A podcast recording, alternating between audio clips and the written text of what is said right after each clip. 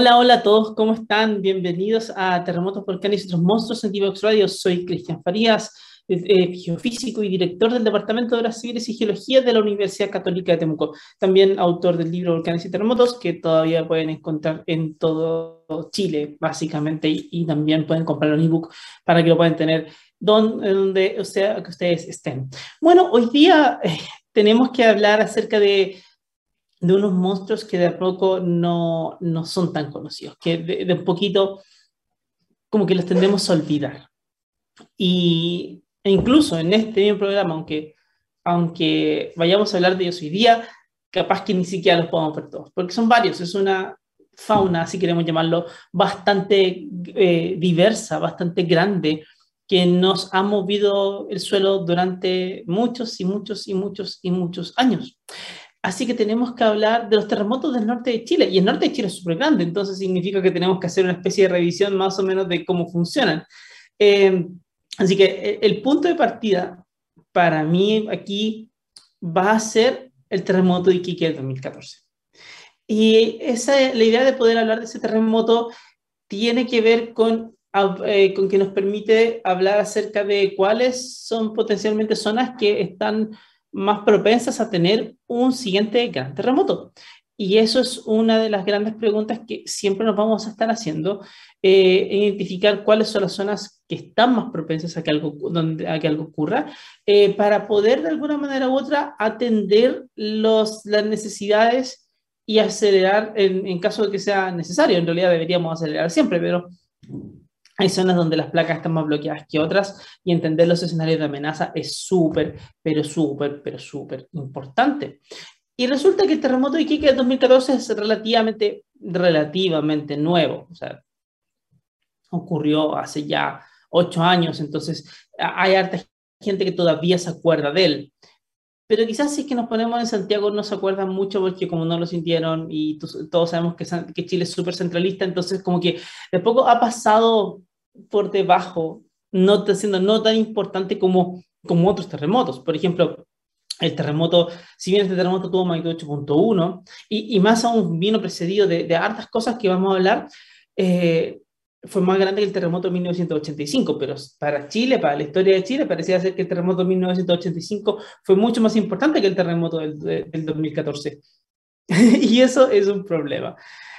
Resulta que ya eh, ya desde el principio de, la nucleación del terremoto del 2014, hubo como hartas señales de, que, de que cosas podían llegar a ocurrir. No es que, no es que uno dijera que se pudiera predecir un terremoto, ni mucho menos, sino más bien que este fue uno, el terremoto del 2014 fue uno de los eventos en los cuales eh, pudimos medir y pudimos ver con detalle toda una secuencia de precursores antes del gran terremoto. Y nos, ayuda, nos ha ayudado a entender a los científicos que muchos de los grandes terremotos en efecto muestran precursores. La cuestión es que no siempre podemos entenderlos como precursores mientras estamos en medio de la secuencia, sino más bien que nos damos cuenta de que fueron precursores una vez de que ya la secuencia pasó. En este caso, lo que, lo que se vio fue que eh, hubo un incremento de la sismicidad más o menos en enero del 2014 y este terremoto ocurrió en el 1 de abril del 2014.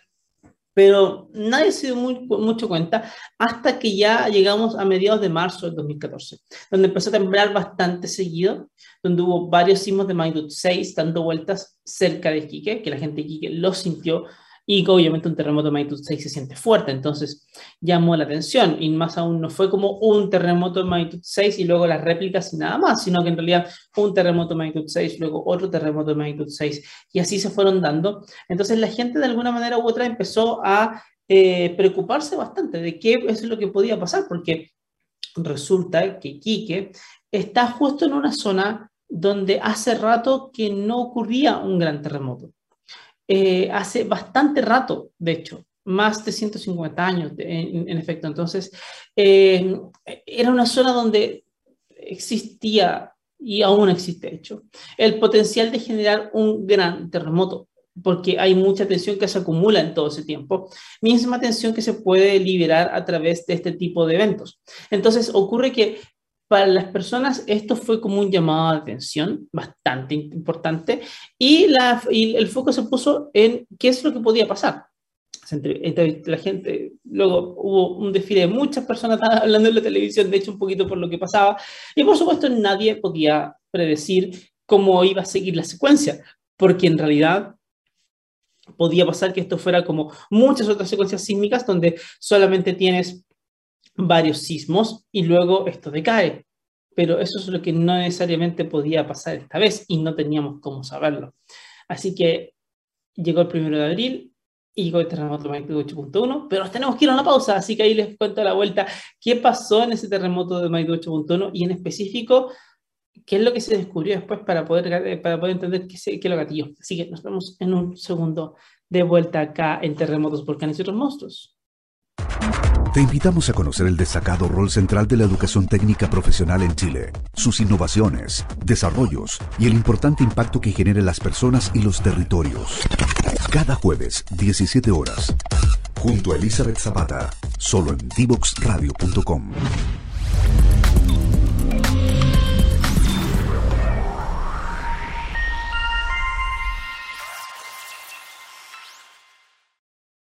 La lengua más hablada de Chile es el español. Sin embargo, si queremos un país más desarrollado, con un futuro más luminoso, con más oportunidades para todos, necesitamos hablar otro idioma. El lenguaje digital. Y nuestros niños y niñas deben empezar a aprenderlo ya.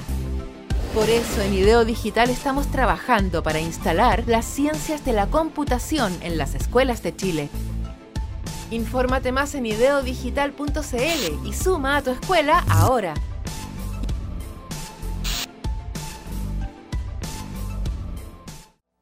No te quedes fuera.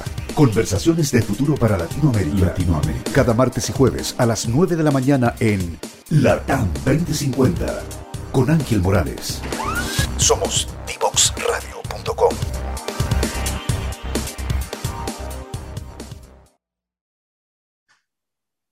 Continuamos, continuamos, continuamos, continuamos en terremotos, volcanes y otros monstruos, hablando de los terremotos del norte de Chile.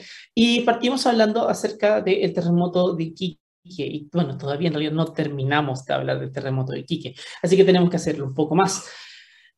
bien, las personas sintieron hartos sismos, hartos sismos frente a las costas de Iquique. Y todos estaban más o menos en un, mismo, en un lugar más, relativamente parecido, como venían de la misma área. Y, y resulta de que eh, como les comenté, esta zona hacía harto tiempo que no mostraba un terremoto importante.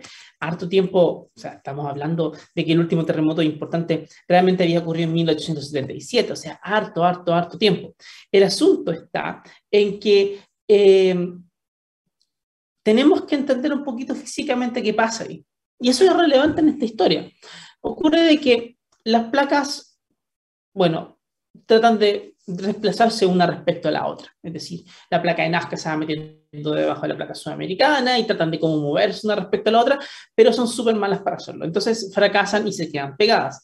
Eh, eso es lo que siempre le he contado y que cuando eso ocurre acumulan tensión y lo demás. Sin embargo, no es que se queden 100% pegadas, porque igual hay fuerzas grandes que las quieren mover, pero mientras hay fuerzas grandes que las quieren mover, no las mueven en todas partes. Hay algunas partes donde de verdad se quedan pegadas, es como si tuvieran hartas rugosidades, como que se enganchan, digamos, de alguna manera, y otras donde eh, igual hay algo que se mueve, un poquitito se desplazan. Y eso genera lo que se llama los distintos niveles de, de acoplamiento. Y los sismólogos hablan mucho, pero mucho de acoplamiento. Eh, donde la idea es que mientras más se acopla esté una zona, es justamente ese lugar donde el contacto entre las placas es tal que las placas en realidad como que no se deslizan, sino que se mueven juntas mientras acumulan tensión. Y en otras partes como que están un poquito más relajadas de alguna manera y pueden eh, desplazarse levemente y no acumulan tanta tensión porque resulta que se pueden desplazar un poquitito. El tema es que mientras va pasando el tiempo después de un gran terremoto y las placas se, se bloquean, eh, hay varios lugares que después se pueden identificar bastante bien, donde hay mayores niveles de bloqueo que otros. Y una de las zonas que estaba más bloqueada de Chile es, era justamente la zona que está frente a la costa de Iquique y frente a la costa, eh, frente a la costa de Arica, de Iquique, había unas zonas más bloqueadas y otra que estaba cerca de Tocopilla, de hecho, muy bloqueada la parte de Tocopilla. Eh, entonces la cuestión es tratar, de ver que si es que seguía produciendo un terremoto, quizás lo lógico sería que eh, mientras va acumulando tensión, eso sigue acumulando hasta que no se aguanta más y liberas ahí en esa zona. Entonces, probablemente ibas a tener un terremoto que iba a liberar tensión en las partes más bloqueadas. Pero no es tan así, no, no se liberó en la parte más bloqueada. Sin embargo, en una de las zonas relativa de, con un bloqueo relativamente alto, no completamente alto, pero igual relativamente alto, fue donde se empezaron a ver justamente todos estos distintos tipos de sismos que, que estaban apareciendo. Y justo con esa época, como esto estaba súper bien estudiado, había, había muchas estaciones de GPS que se habían instalado en el lugar. Eso significaba de que tú podías ir siguiendo, o mejor dicho, los sismólogos que estaban trabajando podían ir siguiendo eh, en vivo, bueno, casi en vivo, eh, eh, cómo se iban moviendo la parte de las placas, cómo se movía todo arriba. La idea es súper simple. Si te mueves hacia el este es porque te está empujando la placa de abajo y estás completamente bloqueado. Eh, si te mueves un poco hacia el oeste es porque hay una parte que se está desplazando hacia el oeste y está desbloqueándose un poco. Y esto es un tema de magnitud también, porque si te vas desbloqueando muchísimo y, te, y, y, y, y si desbloqueas muchísimo, pues de verdad liberar mucha tensión antes que por un terremoto, pero en general eso no pasa. Porque se ven, se han visto desplazamientos como los que les voy a comentar ahora, eh, pero nunca son tan grandes como lo que termina ocurriendo después. El asunto es que tienes una zona que está muy bloqueada, con alta tensión, y de repente en una parte empieza a desbloquearse levemente una zona. Durante unas dos semanas se empezó a desbloquear de a poquitito una zona. Es como, es como, eh, es como, no sé, cuando alguien juega con plasticina, por ejemplo, y tratas de, de romperla, la vas de a poquito, empiezas como de a poquito, deformarla, deformarla, deformarla, y de repente, pum, la rompes por completo. Algo así ocurrió. Es decir, primero fui, eh, fue ocurriendo este terremoto lento que se llama porque no se sintió, pero sí, sí, desplazó un poquito una placa respecto a otra y empezó a generar este desbloqueo, pero al mismo tiempo que generas un desbloqueo, como las placas son grandes trozos de roca, entonces empiezas a acumular tensión por los costados también, cambias el mapa de tensiones. Y cuando eso ocurre, empiezas a, producir sismos en toda una zona. Claro, esa zona donde se producían los sismos era también la zona donde el terremoto lento comenzaba a ocurrir. Entonces eran... Eh, e, era un lugar que le estaba diciendo que de a poquitito se, se estaban desbloqueando las placas en ese lugar.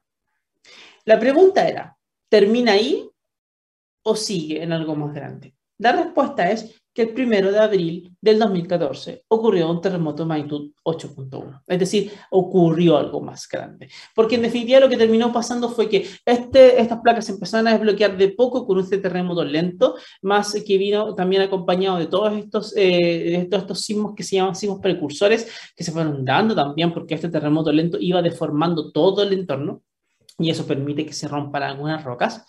Eh, y luego eso terminó generando eh, que se como, como que se acelerara quizá un poquito el proceso de, de, de, ruptura. Entonces, como que se movió todo lentamente y de repente, ¡pum!, esto termina generando un gran terremoto de magnitud 8.1 no es un gran terremoto que simplemente ocurre, donde las placas de pronto acumulan tensión y la liberan, sino que empezaste como a liberarte a poco, de poco, de poco, de poco, de poco, y de pronto ya no aguantaste más y liberaste todo. Todo lo que podías, de magnitud 8.1.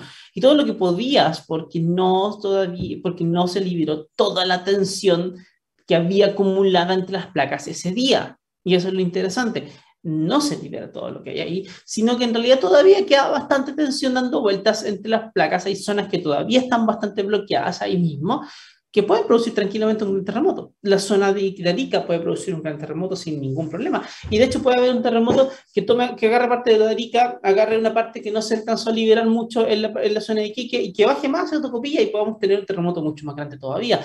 O podemos tener un terremoto en la zona de Tocopilla. Eso es lo que no sabemos. Y obviamente el cuándo no tenemos idea. Pero sí entender un poco lo que fue pasando nos ayuda también a, eh, a, ver que, lo, que el fenómeno que se da es un fenómeno en el cual eh, es como, es un fenómeno muy parecido al de romper un vidrio, es decir, como que rompes el vidrio, pero después tienes que ver exactamente cómo se rompió, por qué se rompió, y si todos los vidrios se rompen igual o no se rompen igual.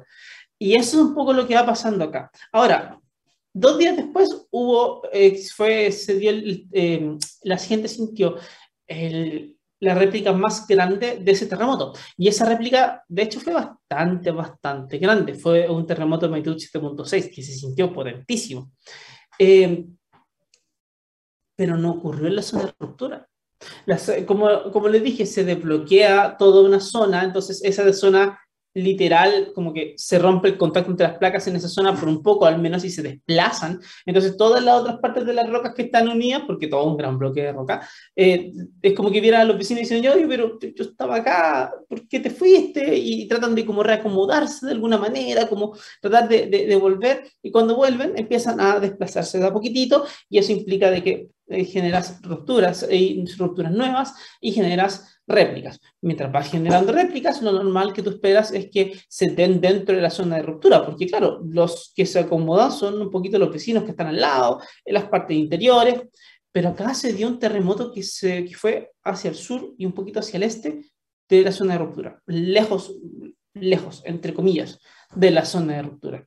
Y eso es súper, súper, súper interesante y también súper raro, porque implica de que quizás lo que pasó fue que tenías una zona que estaba lista para romperse y el terremoto lento como que empezó a gatillar que una zona se rompiera y cuando se rompió, como lo cambiaste el mapa, cambiaste la tensión en toda la zona y eso hizo que la segunda parte saltara. Lo llevamos réplica también porque ocurre poco tiempo después del terremoto principal, pero quizás si no es tanto una réplica, sino más bien es como otro terremoto dentro de eso. Y eso, eso es lo que nos da harto, harto que pensar, obviamente, porque eh, más aún es un terremoto que se da no en las zonas más superficiales de la, de la, de la subducción allá. Por tanto, si bien hubo un tsunami, hubo un tsunami pequeño y no pasó mucho más.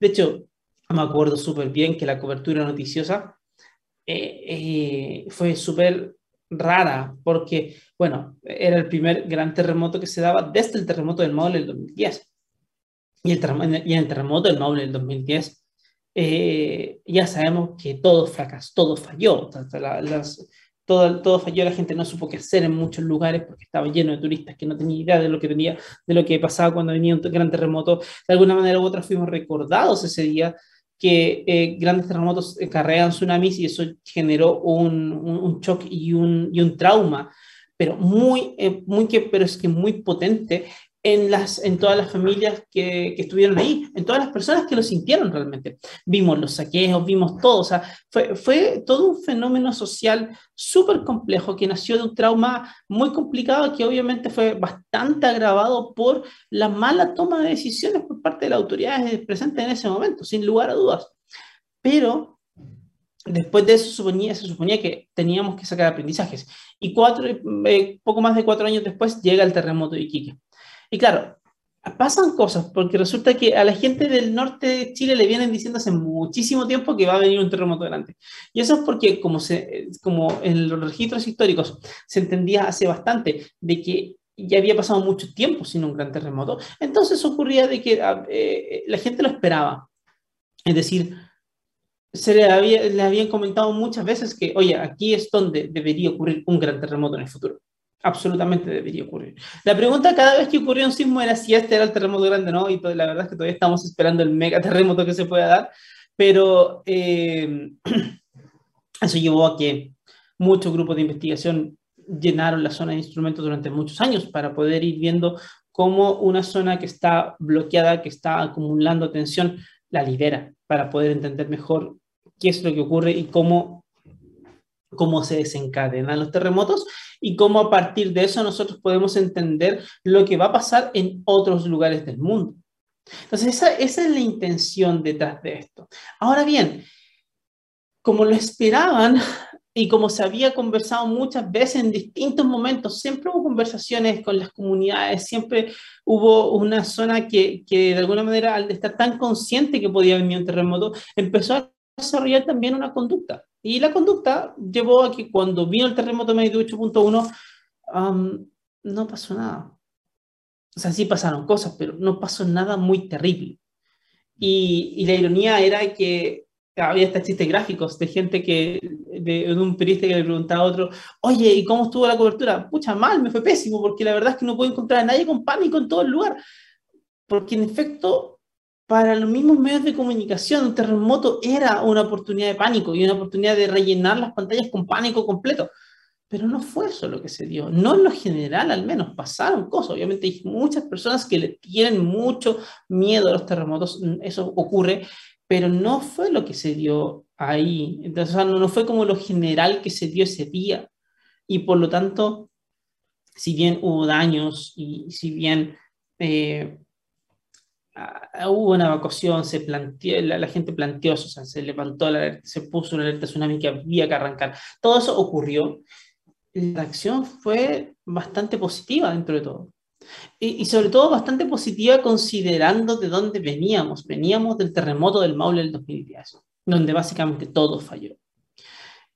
Y quizás parte de eso es lo que hace que no, no pensemos mucho en el terremoto del, 2011, del 2014 en Iquique, porque de alguna forma u otra es como que, no sé, pensáramos que no fue un desastre tan grande y como no fue un desastre tan grande, entonces no nos acordamos, nos acordamos de las cosas grandes, el terremoto del 60, el terremoto de 1939, el terremoto de 1985, el terremoto del Maule del 2010. Pero no tanto de aquellos sismos que, que llevaron a, a, desastres no tan grandes. Sin embargo, ahí van a, me pueden saltar a la yugular las personas de Tocopilla el 2007, que tuvieron un gran terremoto en ese año y que también tuvieron eh, grandes daños asociados a ese terremoto, por, de, de, zonas que, de zonas muy vulnerables donde las viviendas simplemente no lo soportaron, no pudieron aguantar un movimiento de ese tipo. Y en una zona donde la reconstrucción no fue una, un tema político importante para nadie, poco menos, y eso implicó que no hubo grandes inversiones durante un tiempo y, y con el daño subsecuente a la vida de muchas personas. Ahora, que el terremoto de Iquique haya un poquitito pasado al olvido es una mala cosa. Partamos por ahí. Porque resulta de que eh, nosotros tenemos que entender como sociedad de que siempre vamos a tener grandes terremotos. Nos van a ocurrir. Y cuando nos van ocurriendo, tenemos que entender cuáles son los escenarios de lo que podría pasar más adelante. Eh, el terremoto de Iquique es, era uno de los escenarios que se podía dar quizás todos estábamos esperando un escenario un poco más grande y eso significa de que todavía existe el potencial para poder generar terremotos más grandes. Y eso, de, eso no hay ninguna, ninguna duda. O sea, e, es, una, es parte de lo, que, de lo que se puede dar todavía. Ahora, eh, todavía puede, puede darse tanto hacia el norte o hacia el sur un gran terremoto que pueda tener magnitud mayor a 8, y eso es parte de lo que, con lo que nosotros tenemos que vivir. Pero la pregunta que nos tenemos que hacer es, ¿vamos a eh, como olvidarnos de eso? ¿O vamos a pensar acerca de cómo prepararnos mejor? Porque si tuvimos una, buena, una relativa buena experiencia con Iquique el 2014, entonces tenemos que promover esas buenas experiencias. Pero también tenemos que pensar en cómo estamos armando nuestras ciudades para el futuro. O sea, el entorno sociopolítico de Iquique, de Arica, es radicalmente distinto hoy a como lo era hace ocho años atrás. Radicalmente distinto. Todos sabemos en Chile lo que ha ido pasando en todas esas zonas. Todos sabemos cuál ha sido el gran problema migratorio que ha ido ocurriendo y cuál es el fenómeno migratorio que se ha dado y qué, qué implicancias ha tenido. Todos sabemos de que también a eso ha llevado a que eh, se han levantado, muchas, muchas personas han levantado construcciones en lugares que son sumamente vulnerables ante cualquier fenómeno natural y que significa entonces de que de a poco estamos teniendo ciudades y zonas que están más expuestas y más vulnerables ante fenómenos naturales. Al ocurrir eso, entonces significa de que tenemos más eh, niveles de riesgo más altos ahora de lo que teníamos hace, hace un tiempo atrás. Y eso es algo que nos tenemos que hacer cargo. Porque porque para poder resolver, por ejemplo, parte del problema migratorio significa que tienes que ver cómo construyes distintas obras públicas, es decir, dónde van a estar tus nuevos hospitales, vas a necesitar más escuelas, vas a necesitar inversión pública en ciertos lugares.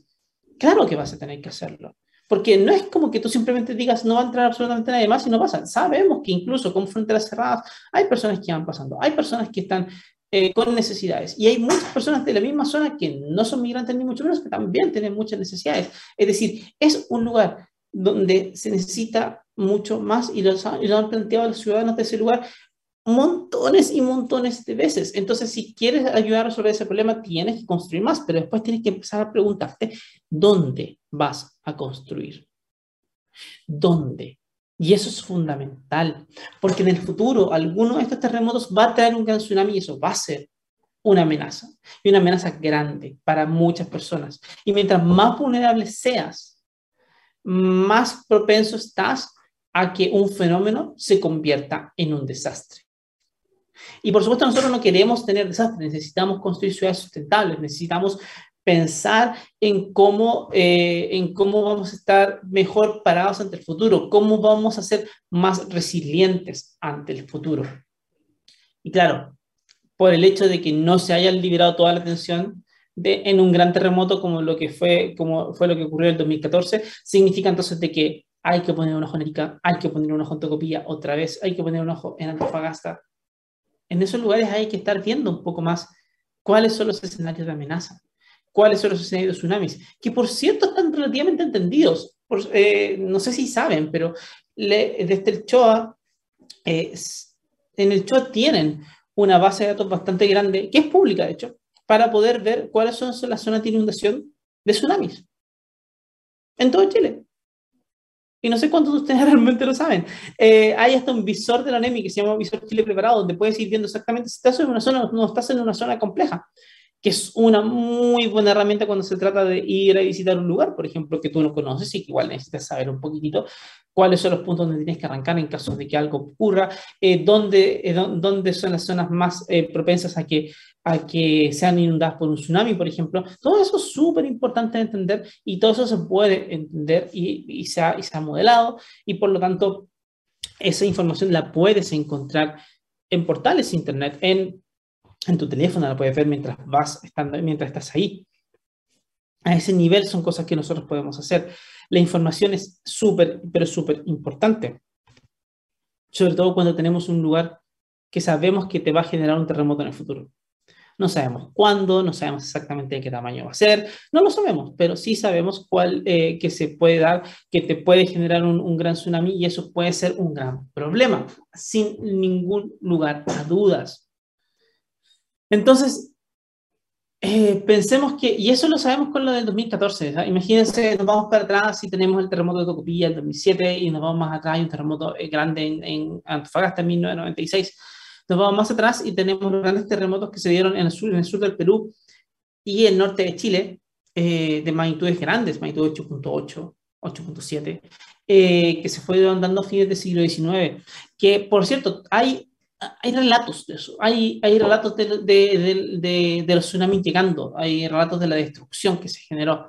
Todo eso está, existe, y por tanto es una información que nosotros tenemos que tener en la mano porque no es como que tengamos que estar constantemente pensando que va a ocurrir el peor escenario, pero sí nuestra preparación tiene que ir orientada al peor escenario. Es decir, hay un equilibrio muy complejo que tenemos que lograr y eso es parte del desafío. Por un lado, no pensar consistentemente en la amenaza porque tienes que realmente vivir y lo puedes vivir con miedo, por supuesto, pero sí al mismo tiempo pensar mucho en la amenaza para que tú puedas adaptar tus conductas ante esa amenaza. Entonces es un juego complejo, es decir, es como tratar de adaptarte de tal manera que después ya no tengas que pensar mucho en ello y puedas hacer tu día tranquilo sin pensar mucho más porque sabes de que vas a poder, una, reaccionar como corresponde, pero sobre todo, puedes planificar como corresponde tu ciudad. Y eso es una de las cuestiones más importantes que podemos hacer el día de hoy cuando se trata de enfrentar distintos terremotos. Absolutamente. Y de hecho, podemos pensar en qué, en qué va a pasar en Atacama, que es otra zona. En Atacama, el último, el último gran terremoto eh, ocurrió a principios del siglo XX, y de hecho se van a cumplir 100 años de ese último gran terremoto. Eh, y, no fue, eso es un terremoto súper también olvidado, porque no fue muy bien descrito en un principio. De hecho, las primer, como que la primera, eh, como que el primer la primera observación sismológica que se hace te plantea un terremoto que, cuyo hipocentro está como o sea, cuyo epicentro está como dentro del continente.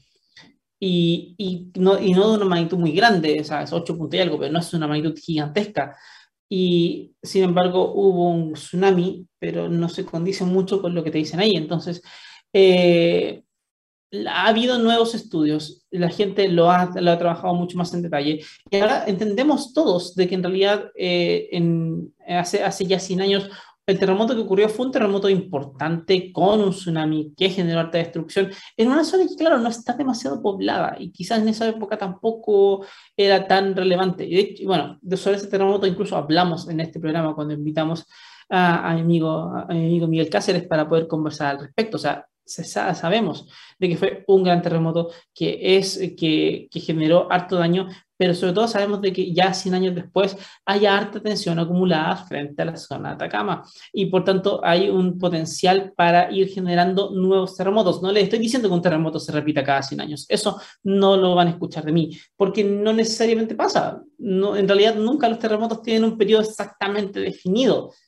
tiene variaciones, pero pero ya cuando pasan 100 años sin un gran terremoto, claramente tienes harto tiempo como para acumular tensión, porque las placas se están queriendo mover siempre, todo el tiempo, aunque sea lento, aunque sea la velocidad que nos crecen las uñas, no importa, es lento, pero aún así van acumulando tensión de manera incontestable, de manera incontrolable, y obviamente en algún momento la van a liberar.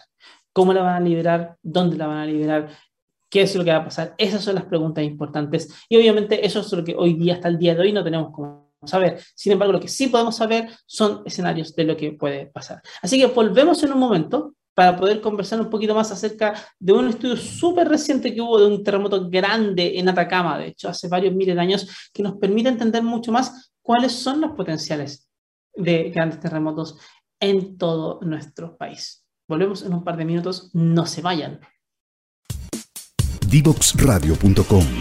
Codiseñando el futuro.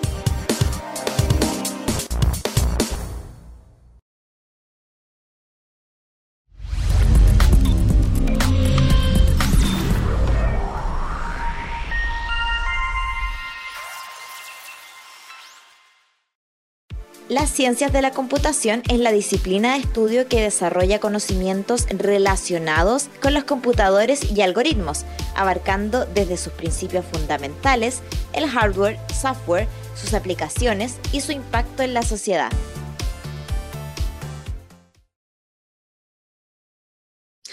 Continuamos acá en Terremotos porque hay otros monstruos por Radio. Hoy día estamos hablando de terremotos nortinos. Y de hecho, ya se dieron cuenta que ni siquiera vamos a alcanzar a hablar de todos los terremotos nortinos porque eh, son muchos. Y, y, si ya le hemos estado dando incluso programas a terremotos específicos, también tendríamos que hacer lo mismo con ellos y seguramente es lo que vamos a hacer.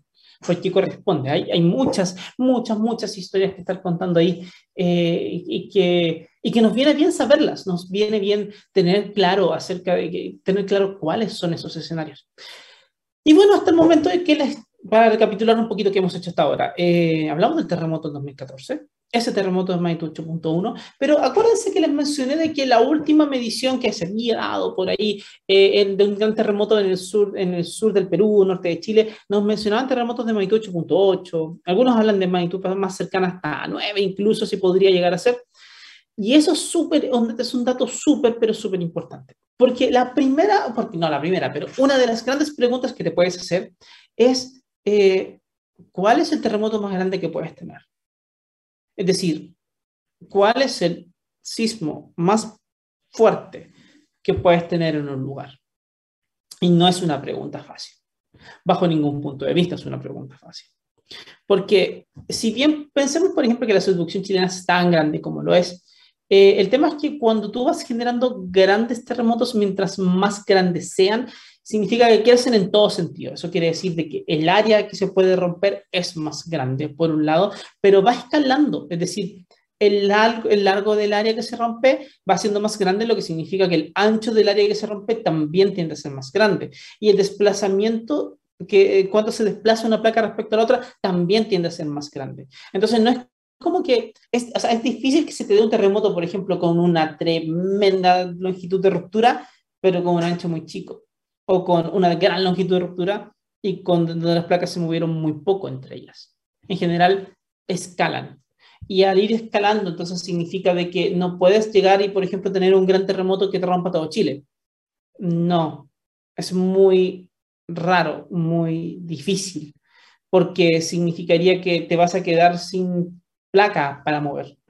Entonces no, no, no tienes el potencial.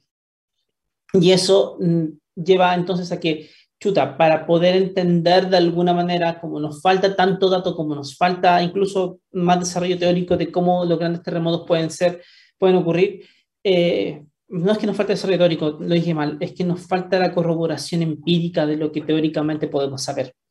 Como nos falta eso, entonces mm, vale harto la pena tratar de identificar cuáles han sido los terremotos más grandes que se han dado en algunas zonas. Y, por ponerles el ejemplo, el terremoto más grande que hemos visto en Chile fue el terremoto del 60, de 1960. Y ocurre que ese terremoto rompe desde la zona más o menos de Levo hasta Aysén. Casualmente ocurre que cuando la gente empezó a revisar, la, perdón, no es casual, pero ocurre que cuando la gente empezó a estudiar mucho más todo lo que pasaba en esa zona, se dieron cuenta de que eh, los grandes terremotos de la zona sur, casi todos los terremotos de magnitud similar a, a un terremoto del 60, o incluso los más chicos, están en una zona de que parte el Levo y termina en Aysén. Entonces, el terremoto del 60 como que rompe todo eso, pero los terremotos que fueron ocurriendo después de, perdón, los terremotos que fueron ocurriendo antes del terremoto del 60, varias décadas y siglos antes, son terremotos que fueron rompiendo zonas como dentro de ello. Y aparentemente hubo un terremoto en el siglo XVI que fue tan potente como el terremoto del 60 y que rompió como todo, entonces liberas todo, acumulas tensión y en algunas partes de repente algunas zonas se van liberando un poquitito, liberan algo de tensión, genera una ruptura bastante, bastante más pequeña. Y por lo tanto eh, se generan estos terremotos de magnitud 8 puntos y algo que de nuevo parece raro, pero estamos hablando de que un terremoto de 8 puntos y algo es súper chico. Pero claro, es súper chico porque resulta de que un terremoto de magnitud 9.5 es 32 veces más grande que un terremoto de magnitud 8.5. Piensen ese detalle. Necesitas 32 terremotos de magnitud 8.5 para equiparar al terremoto de magnitud 9.5. Es, es enorme la diferencia, es brutalmente grande esa diferencia. Y ahí es donde entonces vale la pena entender cuáles pueden ser esos peores escenarios. El terremoto del 60 tuvo una longitud ruptura del orden de, de mil kilómetros más o menos, de norte a sur. Eh, el ancho de ruptura, es decir, la zona que se rompió como para el costado, tuvo que haber tenido como unos 300 kilómetros más o menos. muy, muy, muy grande.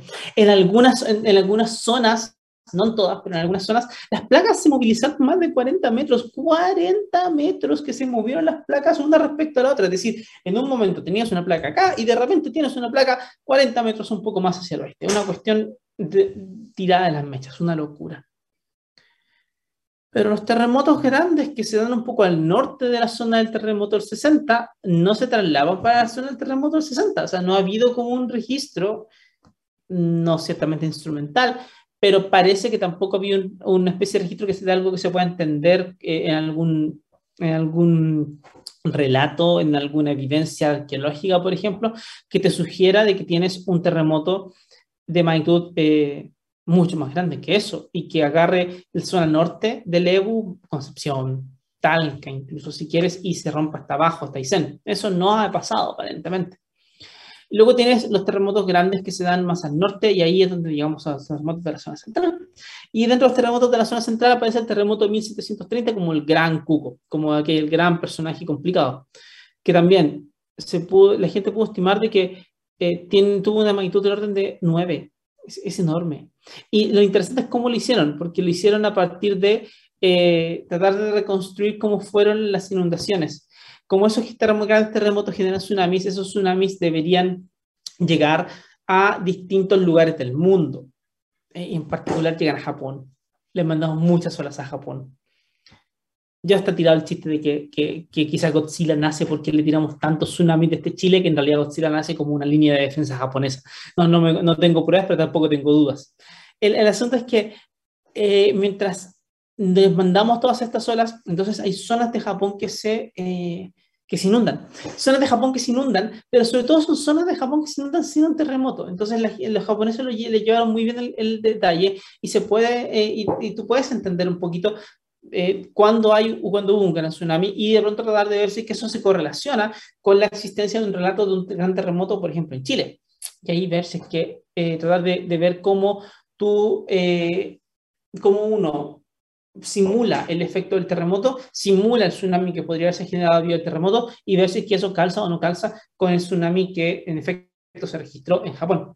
Bueno, el asunto está en que para, este, para, para hacer eso, llegaron y lo hicieron y se encontraron con que el terremoto de, de 1730 tenía una magnitud del orden de 9.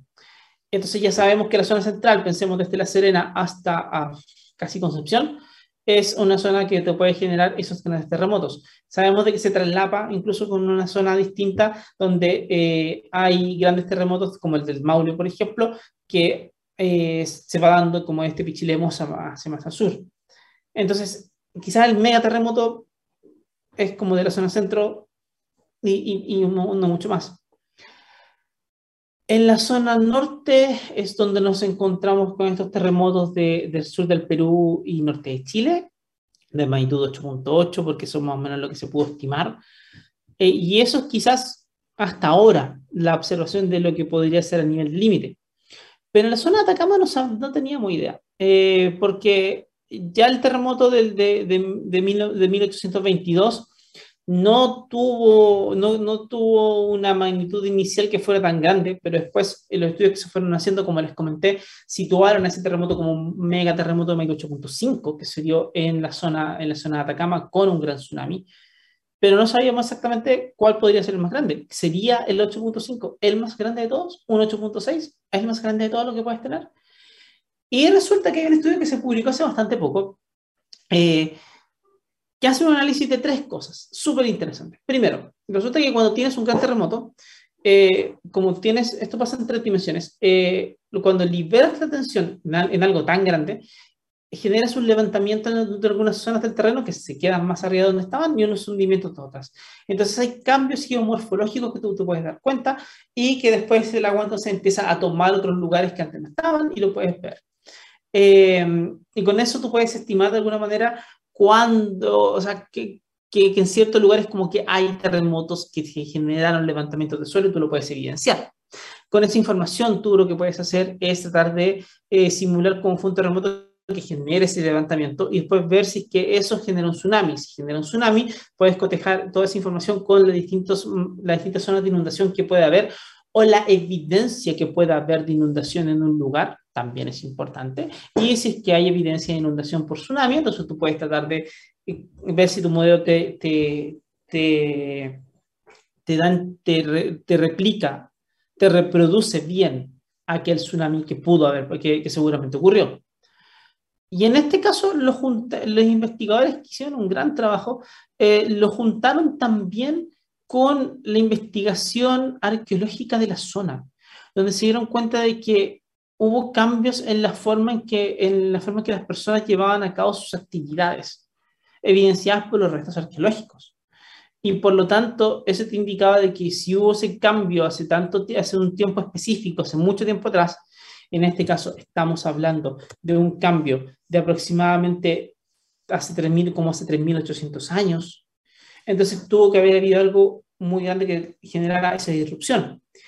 Y eso sumado a la evidencia geomorfológica, eso sumado a la evidencia de los tsunamis, eh, de, del registro de tsunamis y ver cómo tú reconstruyes esto, hizo de que la, la, estimación te habla de un terremoto de magnitud 9, no, ni siquiera 9, de magnitud 9.5, que se pudo haber dado en el norte de Chile, en Atacama especialmente.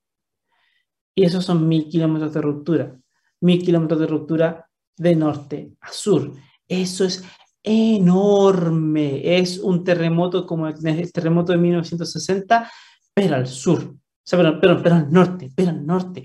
Es gigante, no, no se puede, eh, es simplemente demasiado potente, demasiado. O sea, pensemos mil kilómetros, mil kilómetros de ruptura, mil kilómetros de ruptura. Mil kilómetros de ruptura tranquilamente, tranquilamente, te va a llevar de la zona de Huasco hacia más al norte, hacia más, hacia quizás llegando casi a Antofagasta, que se pudo haber roto todo eso.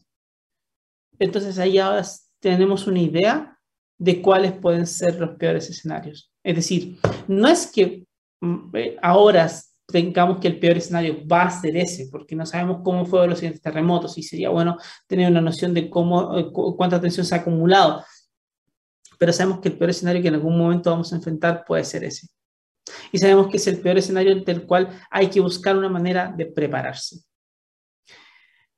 Y prepararse, como les comenté antes, no es solamente que tengas un buen sistema de respuesta, sino que prepararse implica pensar cómo nosotros, cómo nuestra forma de vida eh, está o no en concordancia con la amenaza que nos van a poner los terremotos y los tsunamis. No es menor, no es para nada menor. Requiere pensar mucho, requiere invertir mucho, pero son inversiones, por cierto, que después se pagan muchísimo porque un dólar ahorrado, un, dólar gastado eh, en, en, esta prevención equivale a más o menos, o sea, tú gastas un dólar por, en prevenir y te ahorras, te ahorras gastar cuatro dólares en la reconstrucción. O sea, es importante, económicamente es relevante. Pero también para la vida de las personas es fundamental. Necesitamos de manera urgente que conversemos mucho más de esto necesitamos tener claro cuáles son estos escenarios. Y necesitamos que entendamos qué es lo que puede pasar. No queremos vivir con miedo, pero sí tenemos que tener clarísimo qué es lo que puede ocurrir. Así que eso es todo por el día de hoy. Muchas gracias por estar con nosotros esta semana. Eh, tenemos, estamos, les, dejo, les, dejamos todas nuestras redes acá abajo, saben dónde encontrarnos, saben que estamos en todos los lugares de internet, poco menos. Así que no se pierdan este programa después, si no lo vieron hoy día, lo pueden ir escuchando en, su, en, SoundCloud, lo pueden escuchar en Spotify, pueden ver en YouTube también. Así que no se lo pierdan y nos estamos viendo la próxima semana. Así que que les vaya muy bien. Nos vemos.